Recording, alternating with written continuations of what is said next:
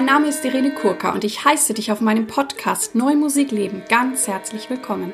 Ich habe klassischen Gesang studiert und singe sehr gerne sehr viel zeitgenössische Musik. Und wenn du gern mehr über mich erfahren möchtest, schau bitte auf meine Webseite www.irenekurka.de. Und wenn du schon im Voraus wissen möchtest, welche Folgen im kommenden Monat erscheinen, darf ich dich ganz herzlich einladen, meinen Newsletter zu abonnieren. Dies kannst du über den Button auf meiner Startseite tun und dann wirst du über alle zukünftigen Podcast-Folgen und auch was ich sonst so mache informiert. In diesem Podcast geht es um Themen rund um die neue Musik. Ich teile mit dir Hintergründe, Insiderwissen und ich bringe dir die Menschen aus der neuen Musikwelt näher. Ich bin Kooperationspartnerin der NMZ. Mein heutiger Interviewgast ist Anna Schirmer. Anna Schirmer ist Kulturwissenschaftlerin und Musikjournalistin. Ich habe Anna kennengelernt vor einiger Zeit, als sie einen wunderbaren Artikel gemacht hat über neue Musik und neue Medien für die neue Zeitschrift für Musik und dann auch für den Deutschlandfunk, wo sie ja Moritz Eggert, Johannes Kreidler, Martin Schieber und mich in den Mittelpunkt gestellt hat, interviewt hat und ja, das hat jetzt letztendlich dazu geführt, einfach weil sie dieses Thema so gut zusammengefasst hat und diese Menschen zusammengebracht hat, dass ich tatsächlich am 7.11.2020 in Düsseldorf ein Podcast-Event veranstalte. Dieses Event heißt Play on Demand, Neue Musik und neue Medien. Und ja, Anna Schirmer wird dort auch quasi die Keynote Speech halten. Sie wird auch an der Diskussion teilnehmen und auch, da sie ja derzeit ähm, an der Heinrich-Heine-Universität lehrt und auch promoviert, ähm, wird sie von dort auch etwas mitbringen. Also es wird auch Beiträge von ihr und von ja, Studenten, Menschen, die mit der Heinrich-Heine-Universität zu tun haben, in dieser Veranstaltung vorkommen. Ihr könnt alle Informationen dazu auf meiner Webseite finden, Play on Demand. Und das findet eben in der Zentralbibliothek in Düsseldorf statt. Antje Kant wird noch einen Spaziergang machen, auch mit Soundstationen. Und am Abend gibt es dann ja, die Beiträge von Heinrich Heine Universität und ab 19 Uhr ein Konzert mit dem Pianisten Martin Schieber und mir. Christian Banasik wird sich um die Elektronik kümmern.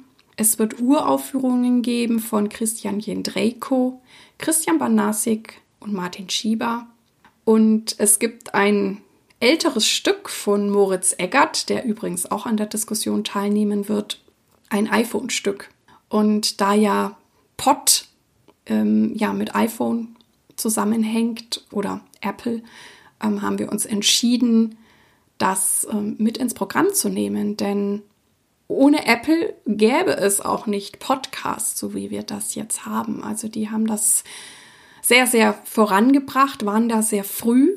Jetzt sind natürlich auch viele, viele andere Plattformen auf das Format angesprungen. Ähm, und ja, wie ihr auch mitbekommen habt, entstehen ja derzeit auch viele neue Podcasts, tatsächlich auch mal im Bereich der Musik, was ich auch spannend finde. Nun habt ihr die Freude, Anna Schirmer besser kennenzulernen. Und ich ja, wünsche euch einfach viel Freude mit dem Interview mit Anna Schirmer. Hallo liebe Anna, liebe Anna Schirmer, ich heiße dich ganz, ganz herzlich in meinem Podcast Neue Musik leben willkommen. Hi. Hi. Als erstes möchte ich von dir auch wissen, wie bist du zur neuen Musik gekommen? Also bei mir war das so, dass ich schon so ein ja, so ein Klassik gewesen bin irgendwie. Also ich meine, meine Mama ist Flötenlehrerin, ich habe dann Klavier und Cello gelernt, war am musischen Gymnasium, habe dann auch Musikwissenschaft studiert. Also das heißt, da ist irgendwie eine Liebe sozusagen zu ja, anspruchsvoller Musik irgendwie da. Gleichzeitig bin ich ein Mensch, der, also mich hat es bisschen genervt, gelangweilt, dieses Milieu, weil es, ich meine, ich möchte jetzt gar nicht so diese Vorurteile von wegen überaltet und so bemühen, aber es ist halt schon ein sehr steifes, sehr durchritualisiertes Milieu. Und dann habe ich irgendwann, wenn man natürlich viel in Konzerte geht, auch gemerkt, dass halt immer das Gleiche gespielt wird, was ich auch heute als Musikkritikerin, wenn ich einfach so geschickt werde, total merke, wie da einfach, äh, naja, ein äh, Korpus von 30 Stücken ungefähr um den Globus gejagt wird. Mhm. Und dann war das tatsächlich so, dass ich schon in der Schule, aber im Musik-LK ähm, habe ich zwei Stücke, also die sind mir irgendwie in Erinnerung geblieben tatsächlich, und zwar Stimmung und auch das Helikopter-Streichquartett von Stockhausen. Ich weiß, dass mich das äh, beeindruckt hatte, was so gemacht werden kann. Und es schlummerte so ein bisschen in meinem Unterbewusstsein. Und dann habe ich tatsächlich auch in der, ja, eigentlich im, im Musikwissenschaftsstudium das überhaupt nicht mitgenommen. Und nach dem Studium bin ich eigentlich eher zufällig beim kleinen Festival für neue Musik in Weimar gelandet als Projektmanagerin. Und das war dann tatsächlich der Anfang der Reise dass ich am Anfang auch befremdet, aber gemerkt habe, boah, Faszination. Ähm, und irgendwie ging dann die Reise los und die Faszination ist nicht abgebrochen. Und dann habe ich gemerkt, ich will da selber drüber nachdenken, ich will da selber drüber schreiben, aber es war sozusagen dieses, ähm, als Projektmanagerin habe ich angefangen, eigene Ideen zu entwickeln und da ist mir dann auch die Idee zu meiner Doktorarbeit gekommen, die ja ähm, über, also die geht über Skandale in der neuen Musik, die heißt Klingende Eklas das war dann sozusagen die Möglichkeit, mit so einem Stipendium für eine Doktorarbeit mich einfach viele Jahre wirklich mit der Materie beschäftigen zu können. Und dann hat eigentlich eins zum anderen geführt, der ganze Journalismus. Und ich muss sagen, dass die Faszination nicht abgerissen ist, eher im Gegenteil. Kann ich sehr gut verstehen. Was macht für dich gute neue Musik aus? Also für mich persönlich am wichtigsten ist eigentlich so der Moment der Überraschung, was was mit Neugierde zu tun hat. Ich liebe das einfach, irgendwas zum ersten Mal zu hören was ich nicht kenne. Anspruch ist überhaupt nicht so, so, na, so ein klassisches Bewusstsein von Schönheit. Das ist eine alte, das ist eine, das ist eine Norm, das ist eine Konvention und ich meine, ich höre manchmal auch gern schöne Musik zu Hause zum Entspannen oder auch im Konzert, aber eigentlich, wenn ich sozusagen da reingehe, möchte ich äh, diese Momente, die nicht so oft passieren, aber doch immer wieder wo man sich denkt, wow, was ist das irgendwie? Und da, dann werde ich fasziniert. Und ja, ich spreche öfters mal von der Ü-Musik, der sogenannten, weil ich mich eigentlich ein bisschen, das hängt aber auch ein bisschen mit diesem Milieudünkel zusammen, von dem ich vorher gesprochen habe, dass ich schon auch finde, dass die neue Musik selber sowas auch hat nämlich irgendwie so eine Nachfolge der Nachkriegszeit, der 50er Jahre, des Serialismus, des Sperrigen, Adorno. Ich ich kapsel mich ab und ich habe das Gefühl, da ändert sich gerade was bei den jüngeren mhm. Komponisten und auch so, dass man aufhört mit diesem U und E so ein bisschen und da kam eigentlich diese, ist ja eigentlich logisch, U und E ist Ü und da steckt ja total dieses Überraschungsmoment drin und ja, das ist eigentlich das. Finde ich super, äh, Ü für Überraschung. Genau. das geht mir aber auch total so, genau.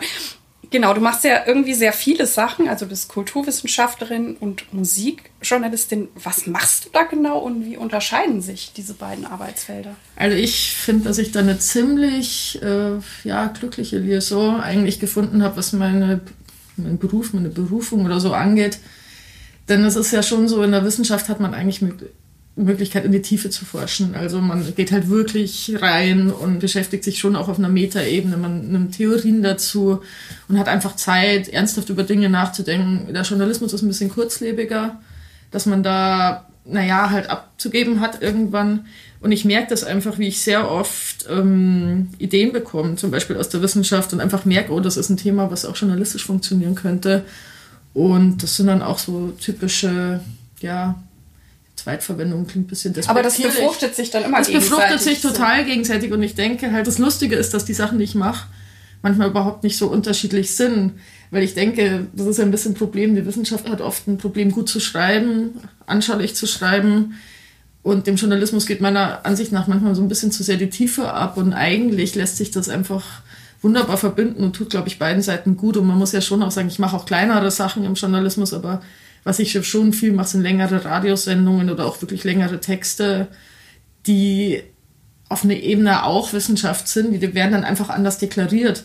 Und ich glaube, das ist übrigens auch eine Erkenntnis, dass Dinge als Journalismus oder Wissenschaft deklariert werden, dass die als U oder E deklariert werden. Also ich streue mich so ein bisschen gegen, gegen so Kategorisierungen ähm, und sehe das eigentlich, das rundet sich, äh, das, äh, ja, das rundet sich irgendwie ab. Du hast ja auch so ein Gefühl, sag ich, für Dramaturgie. Also ich kenne ja ein paar Sendungen von dir und die sind immer ganz toll aufgebaut und gestaltet. Also da kommt noch so ein ganz anderes kreatives Talent in dir hervor. Ja, total. Und das ist es genau auch. Das ist das, ist das wo ich mich kreativ auslebe, gerade die Radiosendungen. Und das muss man mhm. tatsächlich sagen, wo ich auch merke, selbst wenn das ein Thema ist, was ich zum Beispiel wissenschaftlich mir mal angeschaut habe, merke ich immer, wenn ich so Sendungen mache, am Anfang schreibe ich auch alles hin und dann fallen viele Worte weg am Ende, weil ich merke, die Musik oder wie man etwas gestaltet, wie man das macht, auch mit Technik, ist oft selbsterklärend und ich finde, da steckt eine Klugheit sozusagen drin, dass man was jenseits von, von Worten kommunizieren kann und das ist ja auch vielleicht eh das Tolle an der Musik,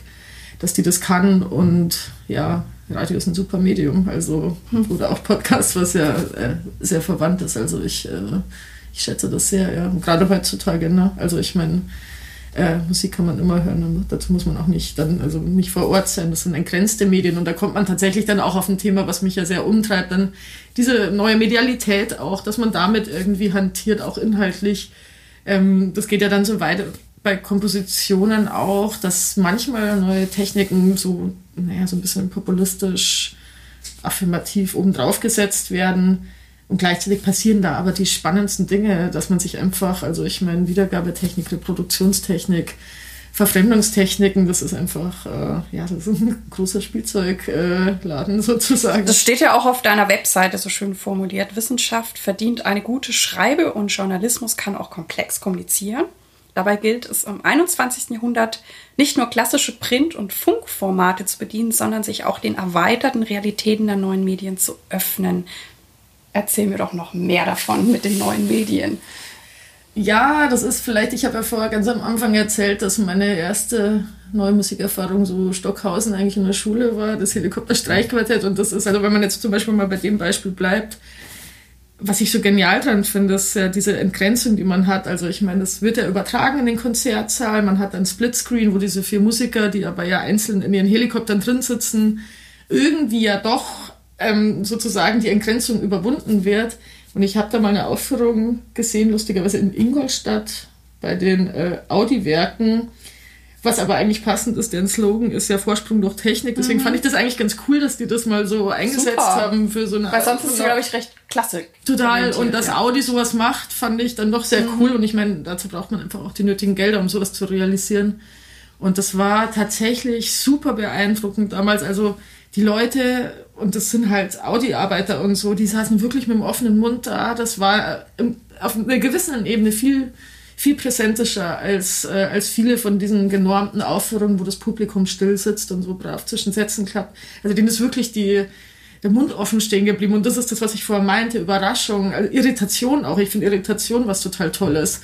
Ähm, also ich glaube, da steckt extrem viel, viel Ästhetisches drin, so naja, und neue Medialität. Ich bin ja irgendwie, du hast vorhin schon gesagt, Kulturwissenschaftlerin, aber ich sitze bei den Medien und Kulturwissenschaften. Das heißt, ähm, die Medienwissenschaften sind ja einfach eine neue Geisteswissenschaft, die eigentlich fast alle anderen in sich aufnimmt. Geschichte, Literaturwissenschaft, Musikwissenschaft und einfach neue Fragen dran stellt. Und das ist ja, glaube ich, nicht zu übersehen, dass unsere Realität sich einfach extrem über, über Medien verändert hat. Und das sind ja jetzt die neuen Medien, die Digitalisierung. Das war aber nach, in den 50er Jahren war es die Elektronik und auch da hat ja die Musik einen extremen Entwicklungssprung gemacht und davor auch schon die Industrialisierung. Also ich glaube, dass man davon da tatsächlich auch ein bisschen eine alternative Musikgeschichte erzählen kann, die jetzt nicht so nach Epochen abläuft wie ja, Barock, Klassik, Romantik, Moderne oder sowas, sondern wenn man sich mal diese Medienumbrüche anschaut, äh, was da für eine Veränderung angeht, das, das fasziniert mich einfach. Das ist sehr faszinierend und wir sind ja gerade auch noch in der Corona-Zeit, da haben wir ja schon auch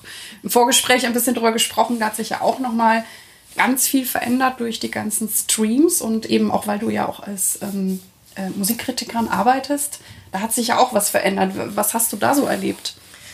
Also das war interessant eigentlich, weil am Anfang dachte ich mir auch so, oh, oh weia. Also ich meine, ich bin ja zum Glück auch an der Uni, aber trotzdem, ich mache die anderen Sachen sehr gerne und sehr viel. Und dann hat eigentlich was Positives eingesetzt, dass zum einen Genau, es sind ja erstmal die klassischen Konzertkritiken sind ja quasi weggefallen. Die sind komplett weggefallen. Und dann ist aber was passiert, was ich nie gedacht hätte, gerade bei so einer Tageszeitung, ne, die jetzt nicht gerade dafür bekannt sind, dass sie jetzt irgendwie experimentellere Formate wählen würden, ähm, dass die an ihre Autoren rausgeschrieben haben, so ähm, überlegen Sie sich doch mal, was für, worüber wollten Sie schon immer mal schreiben? Sie bekommen, das war ungefähr dreimal so viel Platz wie sonst irgendwie so eine Kritik hat. Und dann habe ich zum Beispiel mal echt äh, in so einer Tageszeitung ganz langen Artikel über Techno publiziert, was äh, und auch aus einer ziemlich persönlichen Sicht und nicht typisch äh, Feuilleton schreibe sozusagen. Und da hatte ich dann das erste Mal das Gefühl, dass es tatsächlich irgendwie Naja, also vielleicht ist es ein wichtiger Entwicklungssprung, den wir da auch machen. Ich meine, da sind jetzt gerade auch viele negative Sachen dabei. Aber eigentlich geht es ja darum, dass man die positiv wendet. Und das war ein Punkt, wo ich das tatsächlich hatte. Und ich meine, wenn ich jetzt gerade sage, ich habe über Techno geschrieben, dann war das natürlich ähm, das eben auch vielleicht meine Liebe zur elektronischen Musik, zur neuen Medialität erklärt, dass ich, äh, wenn mich Leute fragen, was hörst du, dann sage ich immer, naja, hauptsächlich neue Musik und Techno. und das klingt erstmal ein bisschen, bisschen spleenig so, ist aber, wie ich finde, total folgerichtig, ähm, weil, also wenn man sich mal so anschaut, zum Beispiel so Techno-Sets, das sind ja fast symphonische, lange Sätze, die da passieren. Das ist ja nicht so wie Popmusik, wo man so, so kleine Häppchen serviert bekommt und auch so eine Klangwucht, die dahinter steckt. Und das fand ich zum Beispiel super, dass ich das, äh, dass ich das mal verbinden konnte. Und dann gab es noch was, was diese ja, Corona- und Neumedialität anfängt wo ich mich auch wirklich gefreut habe, dass ähm, ich gemerkt habe, dass diese alten Institutionen, die ganz klassischen Institutionen ja wirklich überfordert waren und die haben dann irgendwie so eins zu eins Streams angeboten, was ich langweilig finde. Und zumal, also damit kann man so ein Live-Erleben, so eine Live-Präsenz einfach nicht ersetzen. Das wird immer so ein schaler Abklatsch sein. Aber man kann ja durchaus neue Medien nutzen, um irgendwie, irgendwie was Neues zu schaffen, wo man dann wieder denkt, okay, aber das braucht sogar das Medium, das, äh, das ist sozusagen inhärent. Und da gab es so ein paar Formate, zum Beispiel gab es von Alexander Schubert dieses ähm, Real-Life-Computer-Game Genesis, wo man sozusagen als Zuschauer in die Rolle von so einem Gamer geschlüpft ist und so ähm, Avatare, also die Performer irgendwie durch so eine, durch die Erbauung einer neuen Welt geschickt hat. Und das ist einfach, das wäre was, wo ich sagen würde, das, äh, das arbeitet einfach mal inhärent mit diesen neuen Medien. Oder dann gab es auch ganz schnell so eine Internetoper, das ist irgendwie Tag 47, am Tag 47 sozusagen der Ausgangsbeschränkungen, wo eben auch so mit so Splitscreens und so gearbeitet wird. Und da finde ich es dann sozusagen wieder gerechtfertigt.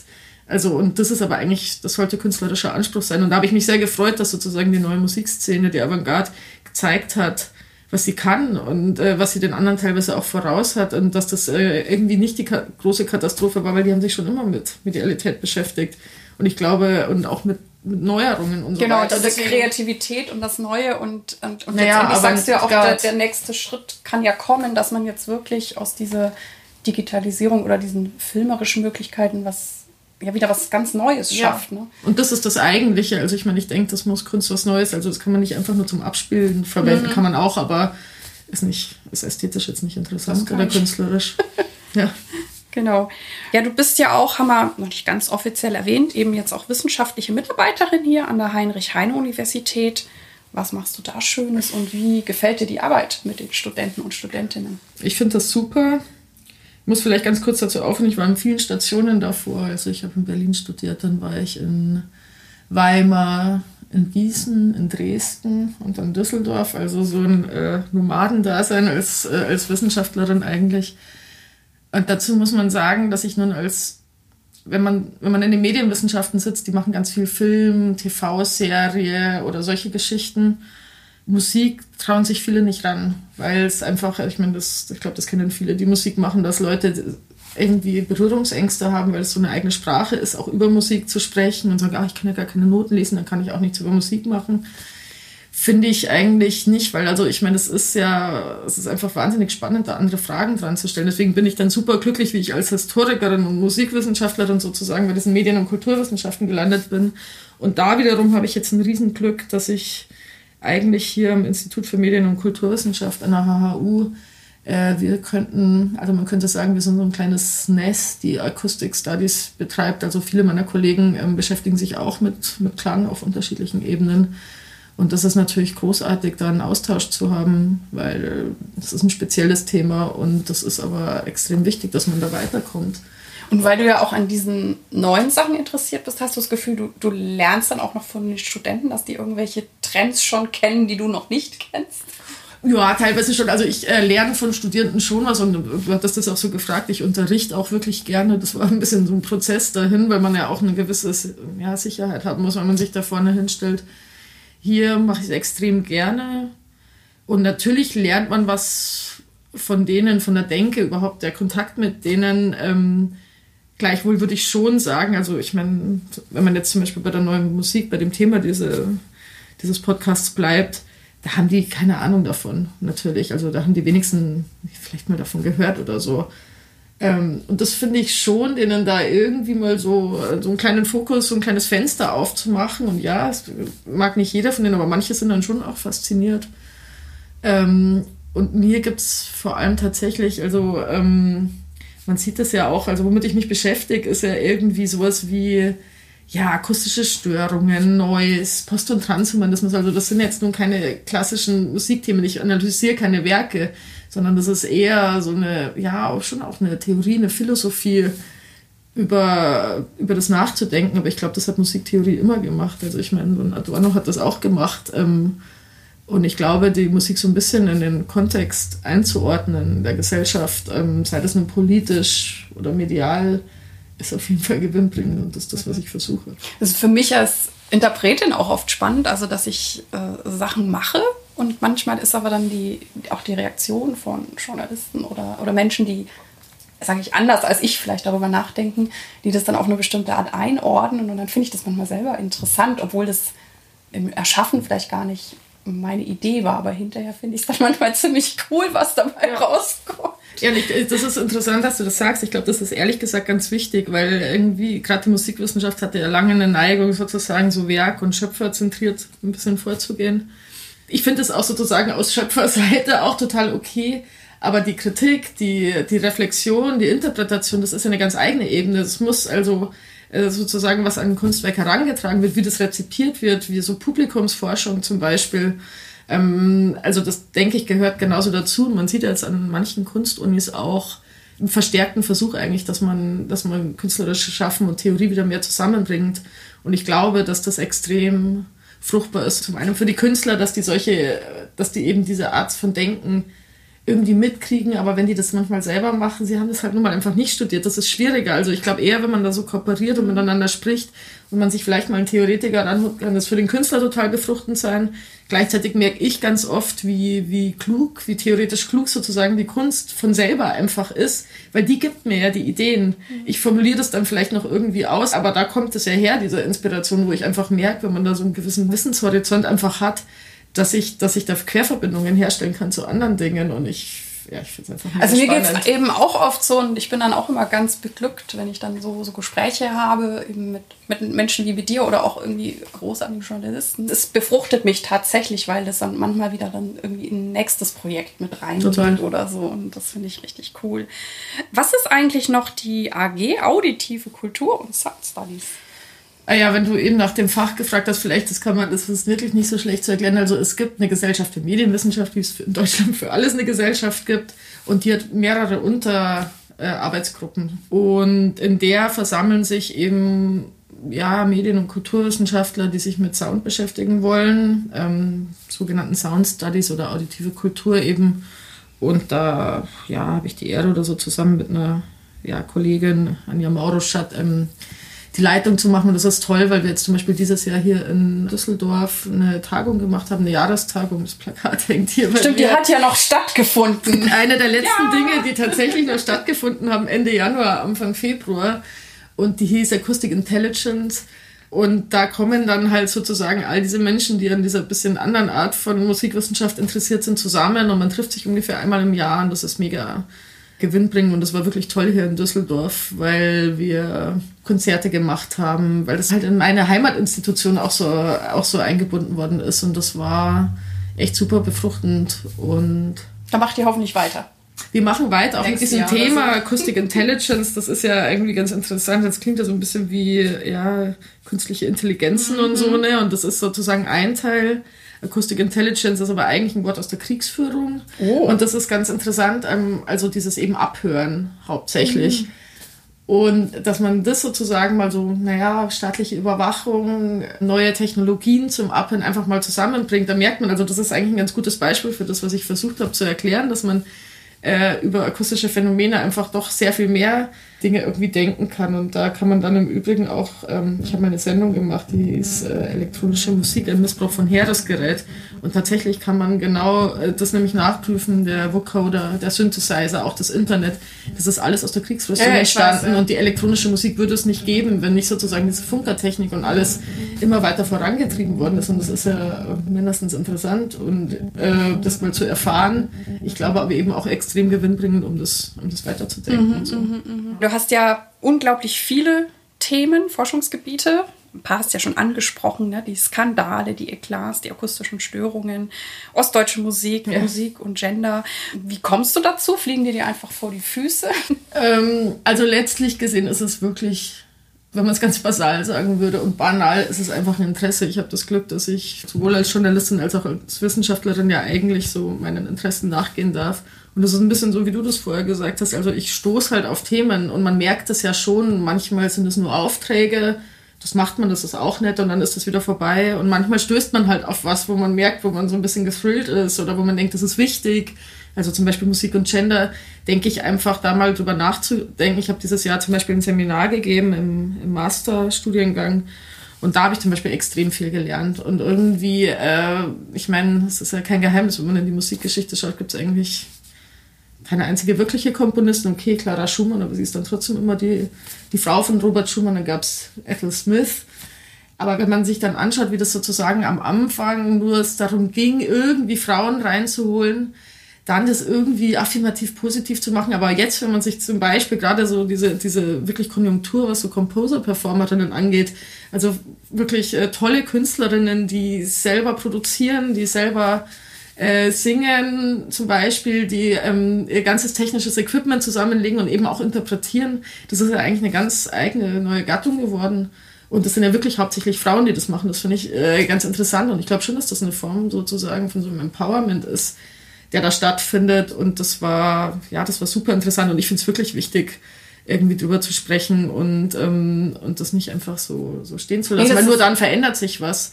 Und es verändert sich ja auch langsam was. Ähm, ich meine, früher waren Frauen in der Musik äh, nicht despektierlich verstehen, aber Interpretinnen, wenn dann, mhm. da, damit konntest du Erfolg mhm. haben. Aber das war das Einzige. Ich meine, diese hierarchische Struktur, der Dirigent, mhm. das kann ja keine Frau sein, der Komponist, der Schöpfer. Das war sozusagen den Männern vorbehalten. Und ich finde es cool, wie Frauen sozusagen diese Ebenen verbinden auf einmal. Und ich glaube, das ist vielleicht auch was, äh, sozusagen eine weibliche Kompetenz. Auf jeden äh, Fall. Ja, das Verbindende und das haben wir ja total. Genau, und das, das fasziniert mich irgendwie. Finde ich super. Ähm, ich würde gerne mal in ein Seminar zu dir kommen. Ja, das war, das war tatsächlich irgendwie, irgendwie ein super Seminar. Und ich finde zum Beispiel auch ostdeutsche Musik, die wird einfach vergessen. Ja. Ich mache zum Beispiel gerade eine Sendung über, über Friedrich Schenker, mal wieder über eine ah, Radiooper. Passt auch ein bisschen eigentlich Stimmt, zu unserem ja. Thema hier das so ein Wendestück ist. Der hat, das war ein Auftrag aus der, also Dantons Tod, das war ein Auftrag vom DDR-Radio, ist aber erst im wiedervereinigten Deutschland gesendet worden. Und das ist schon, das ist eine wütende Musik, das, die hat einen politischen Impetus. Das ist aber ganz weit weg von so einem sozialistischen Realismus, sondern das ist ja eine wütende politische Musik.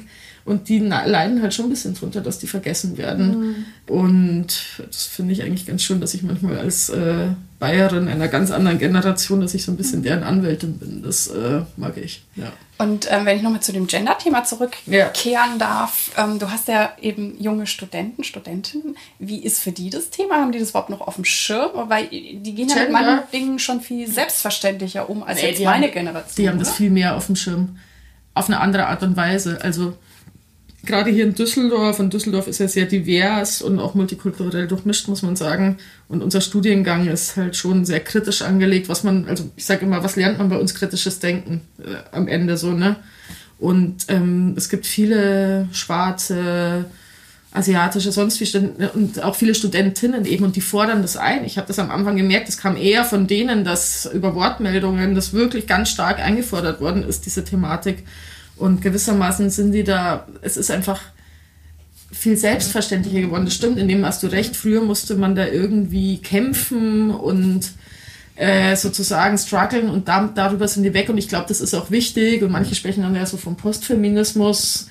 Aber ähm, es hat sich einfach gewandelt und ehrlich gesagt sind halt die Themen jetzt eher so, die, die wollen über Diversity reden, die wollen über Queerness reden die wollen über, ähm, über ja, andere Kulturen und so weiter sprechen und die fordern das ganz stark ein.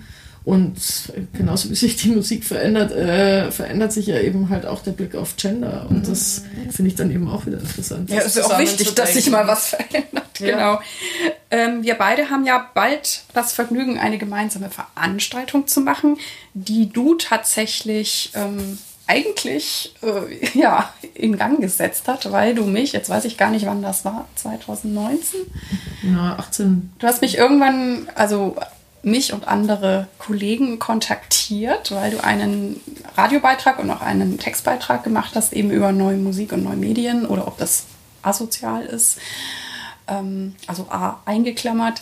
Und da hattest du ja dann eben auch Moritz Eggert und Martin Schieber dabei. Und so haben wir uns ja kennengelernt. Ich fand das total ähm, klasse, dass du das so aufgegriffen hast und so zusammengebracht hast und äh, ich dachte auch, wow, wo bin ich jetzt hier mit meinem Podcast gelandet? Und genau, dann bist du auch irgendwann noch äh, nach Düsseldorf gekommen. Wie schön. Zufall oder auch nicht Zufall. und dann haben wir tatsächlich, ich weiß gar nicht wie, beschlossen wir oder dann vielleicht schon mit Martin Schieber zusammen, der ja diese äh, Wireless-Geschichten macht, ähm, dass wir tatsächlich ein Event machen werden. Das findet am 7.11. diesen Jahres statt mit Gesprächen. Du wirst auch einen Vortrag halten, Diskussion in der, in der Musikbücherei. Dann gibt es noch einen tollen Spaziergang und dann gibt es noch ein Konzert mit Uraufführung im NRW-Forum hier in Düsseldorf. Und ja, also wie gesagt, ich bin dir da total dankbar. Ich finde es das cool, dass das jetzt stattfinden wird. Und ja, wie bist du damals zu diesem, diesem Text gekommen, dass du uns da alle so angefragt hast? Naja, also ich meine, wie gesagt, ich habe so und so viele Radiospots im Jahr. Und ich habe jetzt auch schon erzählt, dass ich mich eben viel mit Medialität und so äh, beschäftige. Und es ist äh, ja auch wieder Interesse, Beobachtung wahrscheinlich am Ende, dass zum Beispiel, wenn ich selber Facebook nutze oder so, mache ich das weniger privat, sondern, oder was heißt privat, das ist relativ, aber ungefähr 80 Prozent meiner Freunde dort kommen aus dem Business.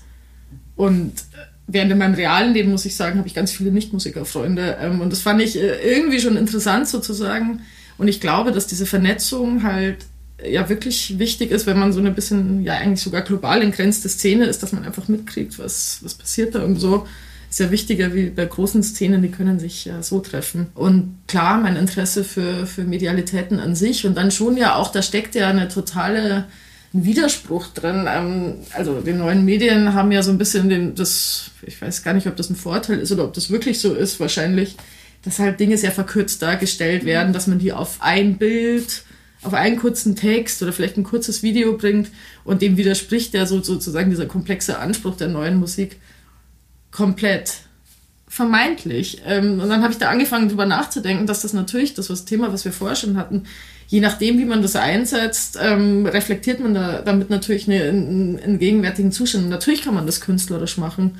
Und dann habe ich mich einfach selber ein bisschen damit beschäftigt und dann war mir auch relativ, wollte ich verschiedene Perspektiven zeigen und dann war auch relativ klar, wie man da schnell trifft. Also ich meine, man stößt auf deinen Podcast dass jetzt Moritz Eggert schon lange den Blog ähm, bei der neuen äh, Musikzeitung glaub, das ist macht. der älteste Musikblog. Genau. Ja. Ist jetzt auch bekannt, zumindest in der Szene und ich glaube auch ein bisschen darüber hinaus. Äh, dann stößt man auch auf Martin Schieber mit seinen Wireless-Projekten und oder so ein Martin, äh, Martin sage ich schon, das muss ja wahrscheinlich Johannes Kreitler. Ja klar. Ähm, der einfach ja sowas wie ein Influencer schon fast mhm. ist, wie er das macht und ja, das hat mich dann einfach interessiert und dann habe ich mich damit beschäftigt. Finde ich Habe ich das meinem Redakteur angeboten und der fand es auch gut. ja, ich fand es auch richtig gut und ich freue mich total auf das Event und ähm, was du uns dann da erzählen wirst, aber das musst du noch nicht verraten. Das kann ich ehrlich gesagt auch noch nicht in der Gänze verraten. Also es gibt so ein paar Ideen, aber ja. Ja, jetzt ähm, möchte ich gerne noch ein paar persönlichere Sachen von dir wissen. Ja. Und zwar, ähm, naja, wir wissen schon, du lebst in München, du lebst in Düsseldorf, du kommst viel rum, weil du ja auch auf viele Festivals auch hinfährst. Wie ist dein Zeitmanagement und kannst du etwas empfehlen? Also ich würde von mir behaupten, dass ich ein extrem gutes Zeitmanagement habe und das ist auch die einzige Voraussetzung, sonst würde das nicht klappen. Und ich habe das aber, ich habe so eine Veranlagung, also ich glaube, wenn man mich so trifft, kann ich durchaus auch als chaotisch durchgehen. Also ich bin jetzt nicht so, ich glaube ich wirklich wie ein total aufgeräumter Mensch, aber de facto bin ich das eigentlich und da gibt es eigentlich einfache Tricks. Wenn ich einen Abgabetermin habe, dann gebe ich fast immer drei Tage früher ab oder sogar eine Woche früher ab. Oder wenn ich Verabredungen habe, ich bin die, die fast immer fünf Minuten vorher da ist, führt oft dazu, dass ich länger warte. Allerdings sind ja Wartezeiten auch was Schönes, wenn man da manchmal nachdenkt. Und das hat eigentlich was damit zu tun, ich will mir schlichtweg Stress ersparen. Also das ist, ich halte das nervlich nicht aus. Äh, also gibt ja so Leute, die immer auf dem letzten Drücker in der Nacht dann alles rausmachen. Das will ich meinen Nerven tatsächlich nicht zumuten. Und das Schöne ist, ehrlich gesagt, wenn man die Sachen einfach gleich macht, wenn man sie hat, dann sind sie weg und man hat die Zeit mhm. hinterher, aber die ist deutlich entspannter. Es hat ein bisschen die Gefahr, manchmal, wenn man dann sehr viele neue Aufträge kriegt, dass man sozusagen mhm. wirklich ähm, ganz schön rotiert, tue ich manchmal auch, weil dann eins zum anderen führt und es ist tatsächlich so, wenn man eine volle Stelle an der Uni plus diese ganzen Sachen, es ist nicht so wenig. Doch, ich würde doch behaupten, das ist ein sehr gutes Zeitmanagement, was ich habe. Es ist, äh, äh, ich führe tatsächlich analogisch, analogen Kalender. Ich auch. Finde ich, also manchmal trage ich mir auch was am Handy ein, aber eigentlich nicht. Und das ist einfach so, ich schreibe mir das schon auf und streiche das durch und muss da reinschauen und muss da auch drin blättern können, weil sonst, äh, gerade mit diesen verschiedenen Terminen und wenn man viel unterwegs ist, sonst kommt man in Teufelsküche.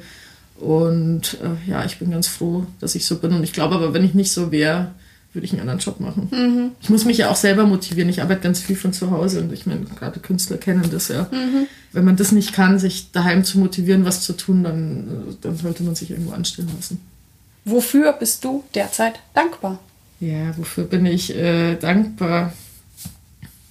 Da würde ich jetzt eher sagen, ich bin ganz bestimmt nicht undankbar und ich habe, äh, ich bin schon grundsätzlich dankbar, dass ich was mache, äh, was ich echt gut finde. Ähm, und ja, ich bin nicht undankbar, so will ich das mal sagen, aber es ist ja schon auch so, wenn man weitermacht. Also äh, ich, ich tatsächlich glaube ich, bin ich ein Mensch, der selten so sagt, oh, jetzt ist alles super. Ist jetzt nicht, äh, ist, das ist jetzt nicht undankbar eben in dem Sinne, aber ich glaube, so einen gewissen Antrieb irgendwie weiterzumachen mhm. brauche ich vielleicht auch. Aber ja, es ist fein, ich habe einen schönen Job, ich habe ein interessantes Leben. Alles okay. Das glaube ich auch und du kommst ja auch immer positiv rüber. Ja. Wer oder was hat dich am meisten geprägt oder inspiriert? Also, ich meine, das ist jetzt ein Musikpodcast, deswegen muss ich vielleicht so anfangen. Also, ich habe ja vorher schon von der Übmusik gesprochen und ich finde das tatsächlich, äh, also ich würde schon immer noch so sagen, auf der e-musikalischen Seite war eben Stockhausen der, der mich geprägt hat. Das heißt nicht, dass ich jetzt, äh, dass ich da nicht auch was kritisch sehen kann oder dass ich nicht äh, irgendwie mich auch darüber hinaus entwickelt hat, aber ich de facto muss ich schon sagen, so ein Stück wie Kontakte habe ich auch von zeitgenössischen Komponisten in der Qualität eigentlich so gut wie nie gehört. Mhm. Ähm, und ich finde auch sein Leben spannend und dann wird immer gesagt, äh, ja, dann ist er so esoterisch geworden und so.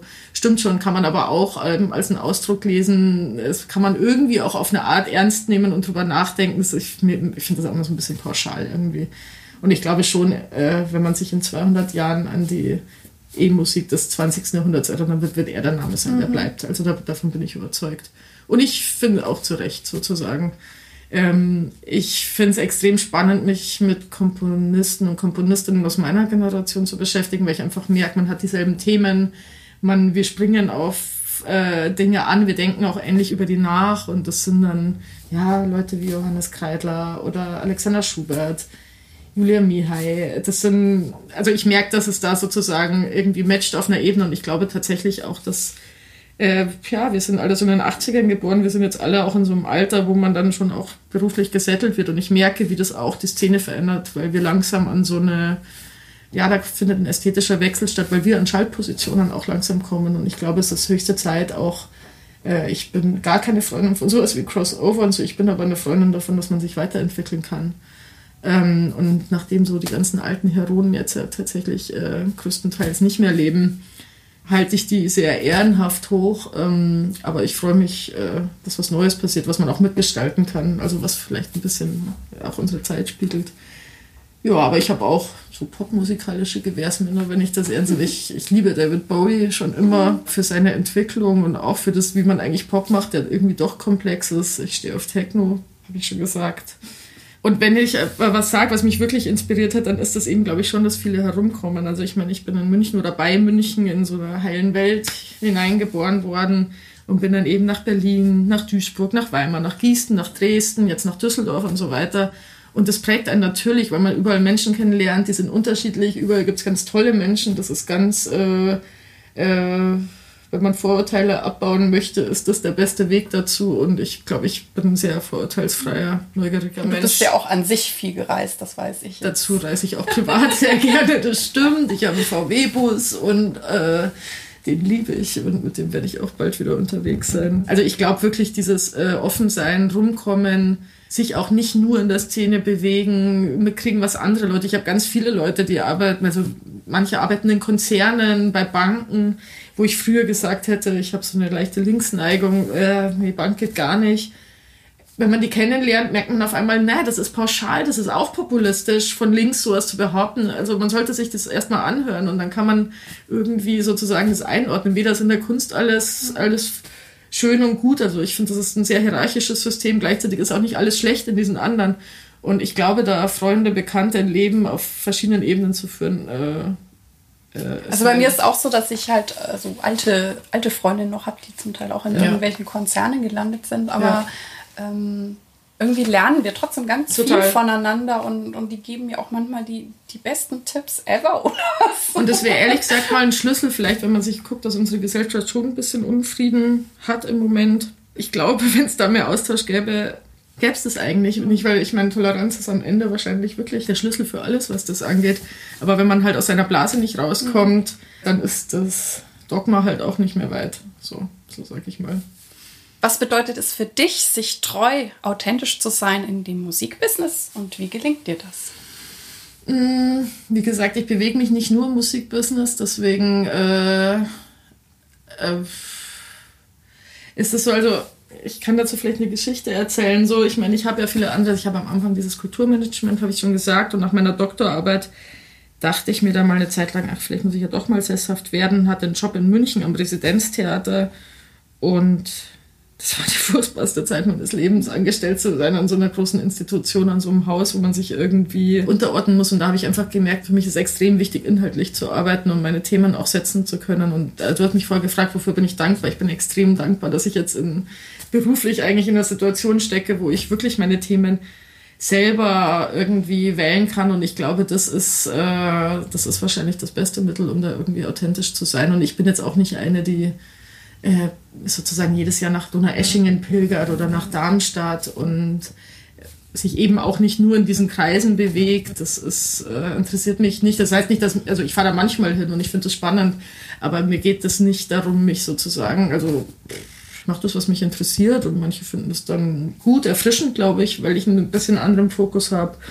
Manche nicht, ähm, dann ist das eigentlich auch okay, aber ich glaube, das ist wirklich, also eben was machen, was einen wirklich selber interessiert, das nicht opportunistisch, weil man denkt, das führt einen jetzt irgendwo hin oder das muss man, das ist in der Uni genauso, wenn man sagt, muss ich mich jetzt da überall andienen oder ist es, oder das Thema, weil das einem empfohlen wird oder so. Ich glaube, das wird weder in der Wissenschaft noch in der Kunst jemals funktionieren. Das, äh, das werden nur gute Arbeiten, wenn man das macht, was einen interessiert. Was bedeutet für dich Erfolg? Hm, von dem, was ich mag, leben zu können und schon auch, ähm, naja, manchmal setzt man sich ja so Hürden, die manchmal auch hoch sind. Also man kann ja entweder was machen, was total easy ist. Das ist dann nett, wenn man es geschafft hat, aber es ist jetzt auch nicht äh, sozusagen die große Befreiung oder so.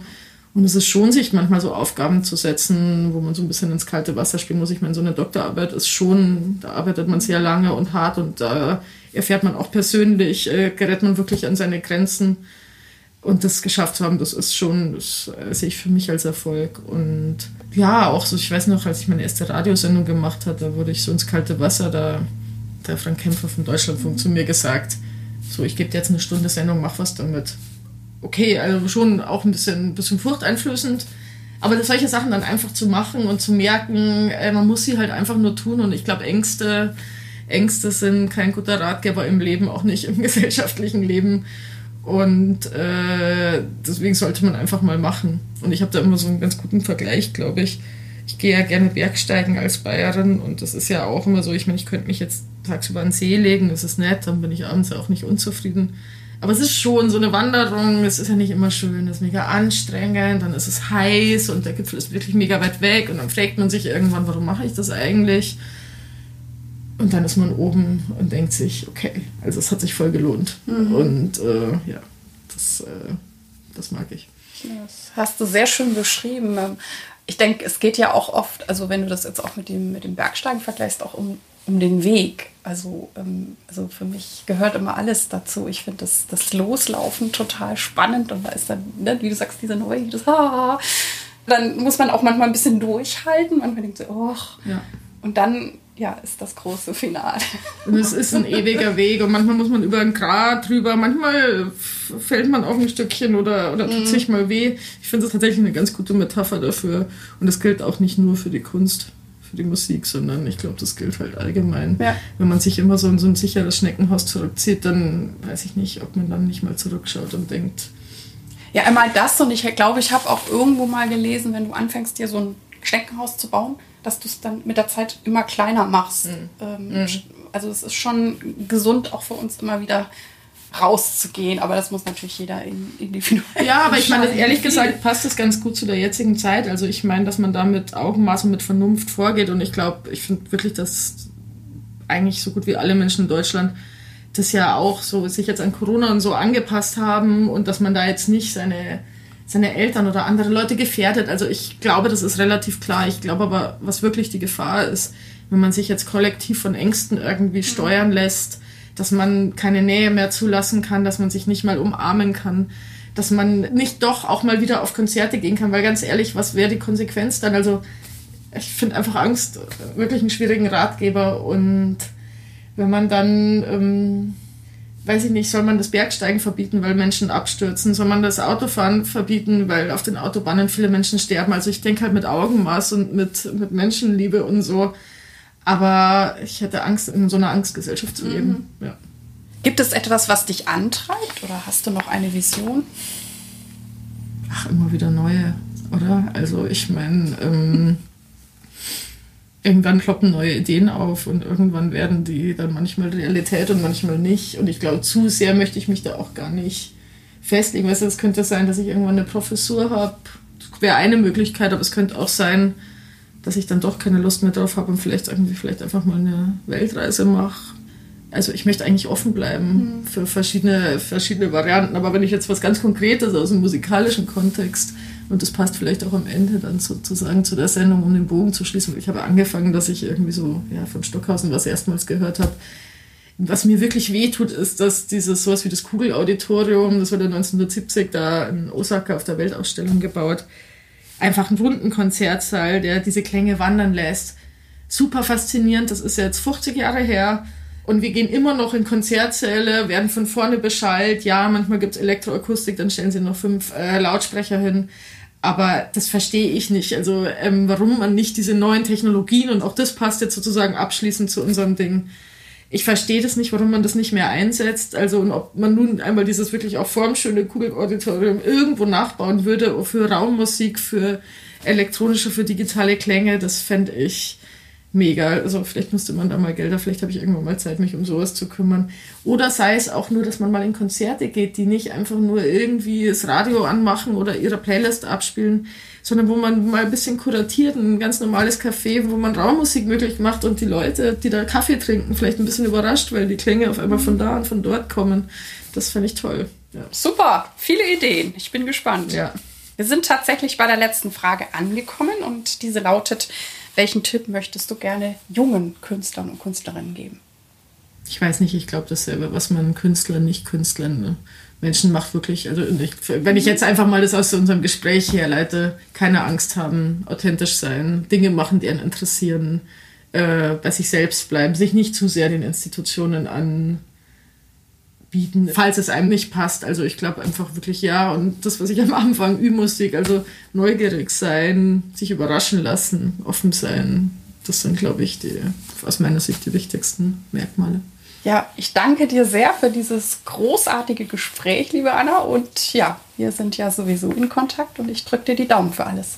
Danke sehr ebenso. Dies war also das Interview mit Anna Schirmer.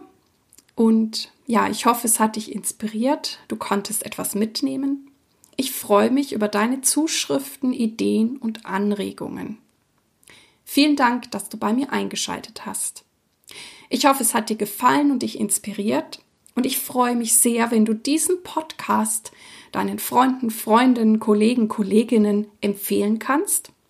und wenn du Zeit hast, mir und diesem Podcast eine gute Bewertung auf iTunes abzugeben.